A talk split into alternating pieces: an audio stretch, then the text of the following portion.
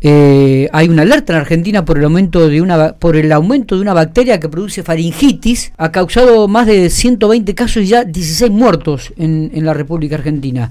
Eh, como siempre, cada vez que tenemos algún tema de salud eh, y queremos saber y profundizar y evacuar algunas dudas, hablamos con el doctor Oscar Atienza, este, a quien le agradezco mucho estos minutos que tiene. Oscar, buen día, ¿cómo le va? Hola, ¿qué tal? ¿Cómo está? Buen día, gracias como siempre por el llamado, un gusto.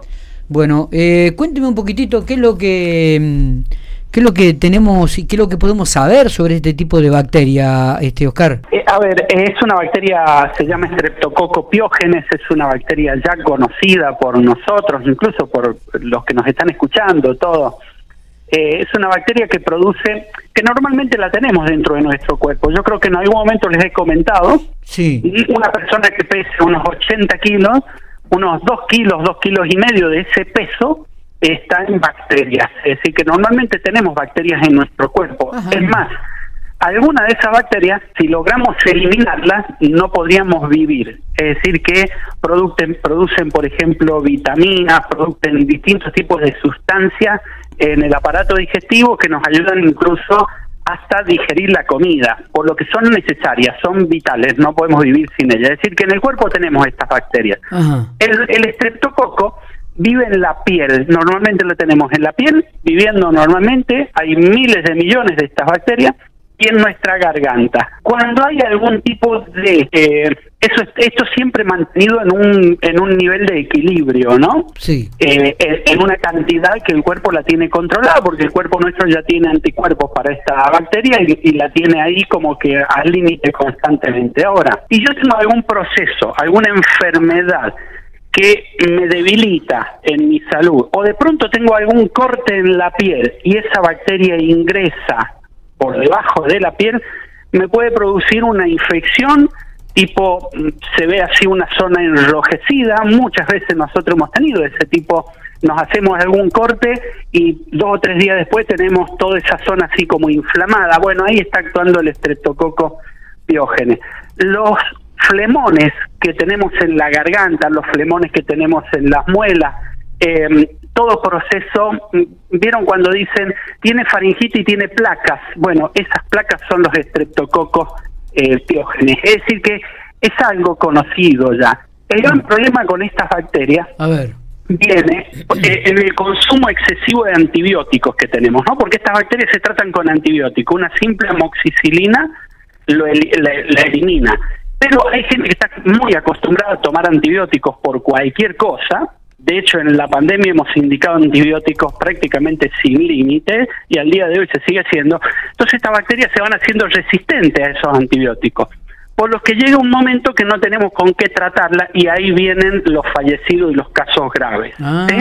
Es decir, cuando uno se queda sin antibiótico para poder tratar esta bacteria son terribles, la verdad que son terribles, muy difícil de tratar y sobre todo en pacientes hospitalizados o estas bacterias que se manejan en los ámbitos hospitalarios, ¿no? Es allí donde tenemos los mayores problemas. Así es que eh, ya, ya es conocida, no no hay que tener eh, temores, esto no va a ocasionar ningún tipo de pandemia, para nada, está a años luz de generar eso, solamente cuidarse, no tomar antibióticos porque sí, eh, y eh, bueno, ya los médicos saben cómo tratar estas bacterias, en algunos casos se hace complejo, complicado por, por el tipo de paciente, por las enfermedades que pueda llegar a tener, y termina en algunos casos graves como estamos viendo. Está bien. ¿Y alguna edad espe- específica o puede desarrollarse a cualquier edad esto, Oscar? Bueno, a, a cualquier edad, sobre todo los niños. En los niños hay muchos casos de faringitis.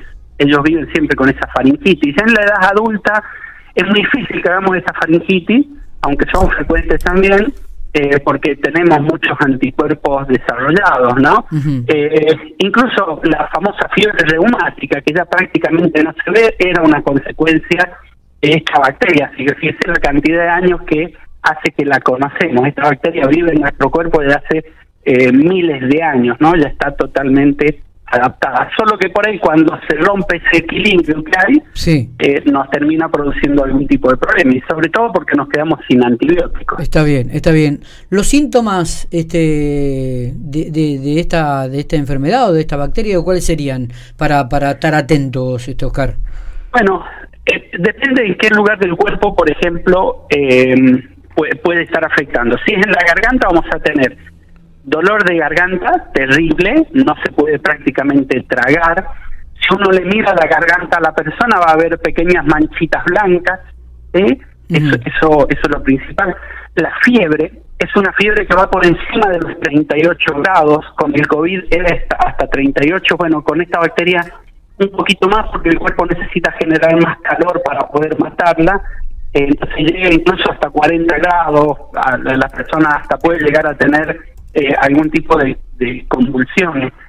Eh, eso, a nivel de piel, lo que va a producir es una zona, una región así en la piel como inflamada, roja, de color rojo, eh, y, y, son cuadros complejos, ¿no? Los de la los de la piel. Así que depende un poco del lugar en donde eh, esta bacteria se meta, el tipo de, sintomatología. Pero puntualmente estas han sido todas relacionadas con infecciones faringeas de la garganta, así es que dolor y fiebre son los dos principales síntomas. Está bien. Eh, la última, para y ya, y ya lo dejo en libertad, digo, ¿cómo está el tema de la vacunación en la República Argentina? Algo que por ahí se venía pidiendo, por favor, que se acercaran a vacunarse.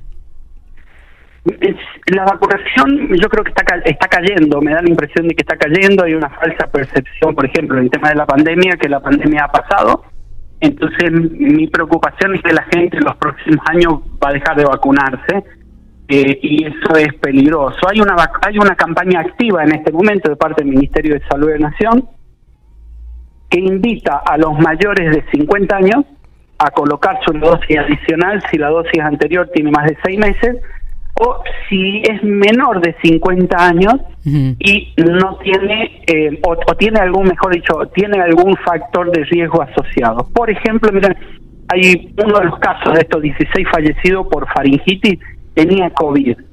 Eh, si no hubiera tenido COVID, quizás eh, hubiera sido otra la, la resolución de ese caso. Por eso es importante tener la vacuna, porque al tener la vacuna tenemos mucho más posibilidades que el cuadro sea más leve, ¿no? Así que, pero yo creo que viene en baja la vacunación, me da la impresión de que la gente ha digamos, no tiene miedo ya al COVID, pareciera ser que algo que ha pasado y no se está vacunando, ¿no? Así que vayan y vacúnense porque no, no ha pasado la pandemia, está un poquito más controlada nada más. Está. Oscar, gracias por estos minutos, como siempre, muy atento usted. Gracias a ustedes, que anden bien, buen día.